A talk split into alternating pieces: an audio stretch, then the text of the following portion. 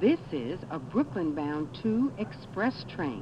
The next stop is en caninos, felinos, vacuno o bovino, ovino, porcino, caprino, esquino y sigo con estilo. Stand clear of the closing doors, please. Bienvenido mi gente a un episodio más de The Litma Podcast. El tema de hoy me trae a colación una situación que yo viví hace muchos años cuando yo residía en la zona de Matahambre. Matahambre fue mi barrio natal donde yo me pulí, eché los dientes y pude desarrollar parte de mi conocimiento lingüístico en el argot popular conocido como cotorra. Lo pude desarrollar por allá. Pues les cuento que solía dar una vuelta a mi mascota para que haga sus necesidades fisiológicas en horas de la mañana. Yo tenía un pequeño perrito, un Rottweiler, versión americana, que intimidaba, realmente él intimidaba. Y mira que soy feo, pero él intimidaba mucho más que yo, a pesar de ser un animal precioso.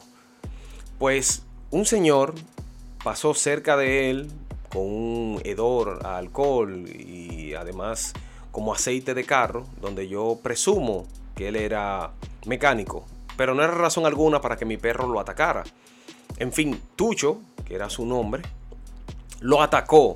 Le fue al ataque el señor. Fue un, algo tan rápido que cuando traté de alar el látigo con el cual yo domaba a Tucho, lo rompió. Fue una cosa increíble. Pues fue al ataque del, del hombre, fue algo sumamente rápido, cuestión de milisegundos. Yo tuve una reacción rápida. Abrucé a mi perro y le ordené de inmediato que subiera a la casa. Yo vivía en un tercer piso y él como me respetaba subió. Se fue a la casa. Minutos después el señor se acerca, toca el timbre de donde resido y me dice, mira, tu perro me mordió, tengo heridas de él y tenemos que resolver. Le digo, bueno, muéstrame dónde te mordió. Él me enseñó su, su brazo pero no vi ningún rasguño. Me hizo mención de su pantalón, su pantalón estaba en óptimas condiciones también. Es decir, no vi ningún tipo de situación por la cual yo dijera, bueno, ciertamente él te mordió. Sí sé que lo atacó, pero no tuvo heridas. Le sugerí que fuéramos al centro de Matambre para que le hicieran la revisión del lugar, pero al final él no quiso y se fue. Dije, bueno, de, la que más salvé, ya que mi, mi mascota no le hizo nada. ¿Por qué traigo este tema? Porque en el día de hoy quiero hablar de las disposiciones que tiene el Código Civil en relación a la responsabilidad de nosotros en cuanto a los animales que somos responsables, como asimismo un poquito de la ley 248-12 que habla de la ley de protección animal y tenencia responsable. ¿Por qué? Porque en ese momento yo no analicé nada de esto que, veo hoy. Digo, o sea, pasó algo y, simplemente pasó. Pero si en caso real que él hubiese tenido una herida, existen las vías correspondientes, las vías judiciales, con la cual él podía accionar en justicia en contra mía, que yo era el tutor de ese perro en ese momento. Y como hay en otras legislaciones, el propietario del animal como primer responsable por la norma legal, cuando hablamos de animal, la ley 248-12 lo define de este modo. Ser vivo y racional, criatura sensible que se nutre de sólidos y se mueve, que se clasifican según la especie doméstica o criada en caninos, felinos, vacuno o bovino, ovino, porcino, caprino, esquino, y sigo con estilo, eh, bueno, disculpen, así como aves, peces, conejos, animales acuáticos o cualquier otro animal silvestre o en cautividad bajo el control de cualquier persona.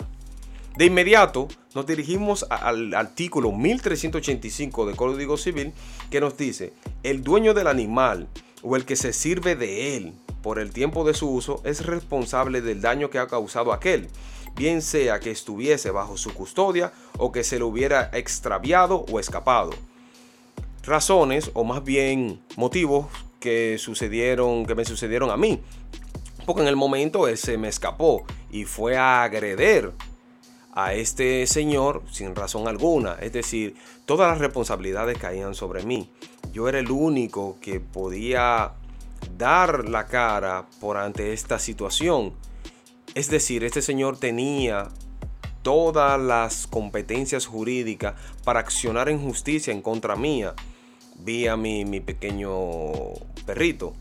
Pero, gracias a Dios, no tuvo heridas graves, heridas visibles, y iba a ser difícil poder refutar, o sea, más bien plantear y ponderar estas situaciones por ante un tribunal. Existen ciertos requisitos para esta responsabilidad y uno de estos es que el daño sea causado por un animal. Aquí no importa la clase de animal, solo que tenga dueño, puede ser doméstico o salvaje y hasta un animal inmueble por destino. Un segundo requisito es que el daño no sea sufrido por el animal mismo. Es decir, no es que se haya atacado Tucho a, sí mismo. Y tercero, que no sea este en el dominio contractual. Si el daño ocurre en el curso de un transporte de carga tirado por animales, este artículo 1385 no se aplica. Si el preposé recibe un daño trabajando con un animal, es un accidente meramente de trabajo. Es decir, para la aplicación del 1385 se deben de visualizar estas tres vertientes. Ahora, cuando lo vamos a ver en la perspectiva donde están atacando el animal, es que nosotros no vamos a la protección de los derechos que debe de darle el Estado al animal. De manera que observando la ley 248-12 en su artículo 4, que nos habla sobre la protección de derechos y nos dice, es obligación del Estado salvaguardar los derechos de los animales y su igualdad ante la ley y protegerlos contra el desprecio, el irrespeto, el descuido, el abandono, el maltrato y evitar las sanciones de la ley que son hasta un año de prisión y el pago de 25 salarios mínimos.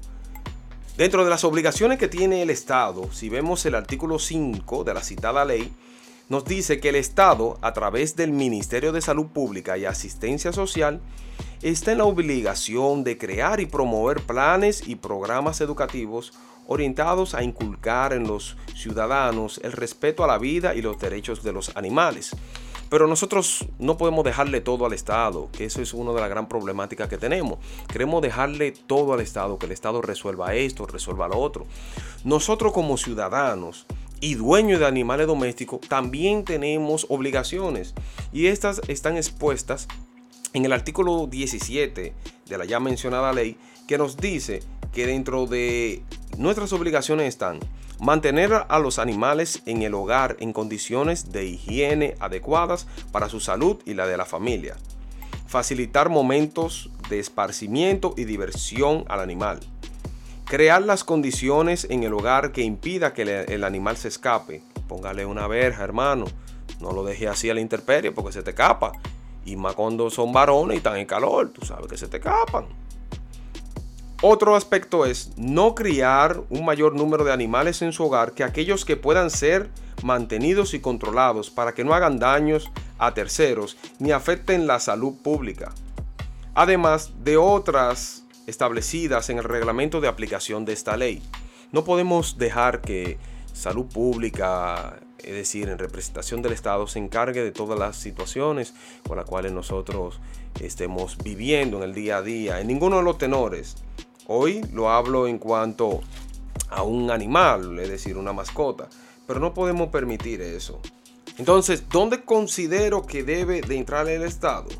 Cuando hablamos de lo que es el artículo 41 sobre la prohibición de comercialización de animales en lugares públicos, que nosotros muchas veces vemos gente vendiendo perritos en el medio de la calle, pajaritos, tortuga, antes se vendía beta, porque señores, lo beta, eso era un deporte de, primera mano.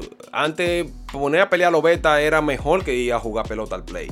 Entonces, este artículo nos dice que queda prohibida la venta de animales en la vía pública o establecimientos o lugares no autorizados para ello.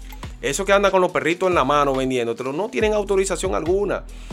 Pero sin embargo no vemos que se aplique el artículo 63 que nos habla de la sanción por venta en lugares públicos. Este nos dice que toda persona que violente lo que establece en el artículo 41 de esta ley será castigada con una multa de entre 3 y 6 salarios mínimos establecidos por la Tesorería de la Seguridad Social y entre 1 y 3 meses de servicios sociales en lugares destinados a la protección y cuidado de los animales. De manera que tenemos que concientizarnos y cuidar y velar por estos animales, sin importar el tipo de animal que, sea. Si vemos abuso en una época de tanta tecnología como tenemos ahora, vamos a divulgarlo, vamos a hacer que aquellas instituciones del Estado que están para dichos fines hagan su trabajo. Si nosotros le mostramos los diversos abusos que a lo mejor pudiéramos presenciar, creo que estaríamos haciendo un bien común. Y hacer un bien común no le hace daño a nadie. Así que espero que le haya gustado a todos este episodio en el día de hoy. Seguiremos trayendo más informaciones, más anécdotas, más de todo, señores. Espero que nos sigamos escuchando en otro momento. Así que un fuerte abrazo de manera virtual para todos y nos seguiremos escuchando.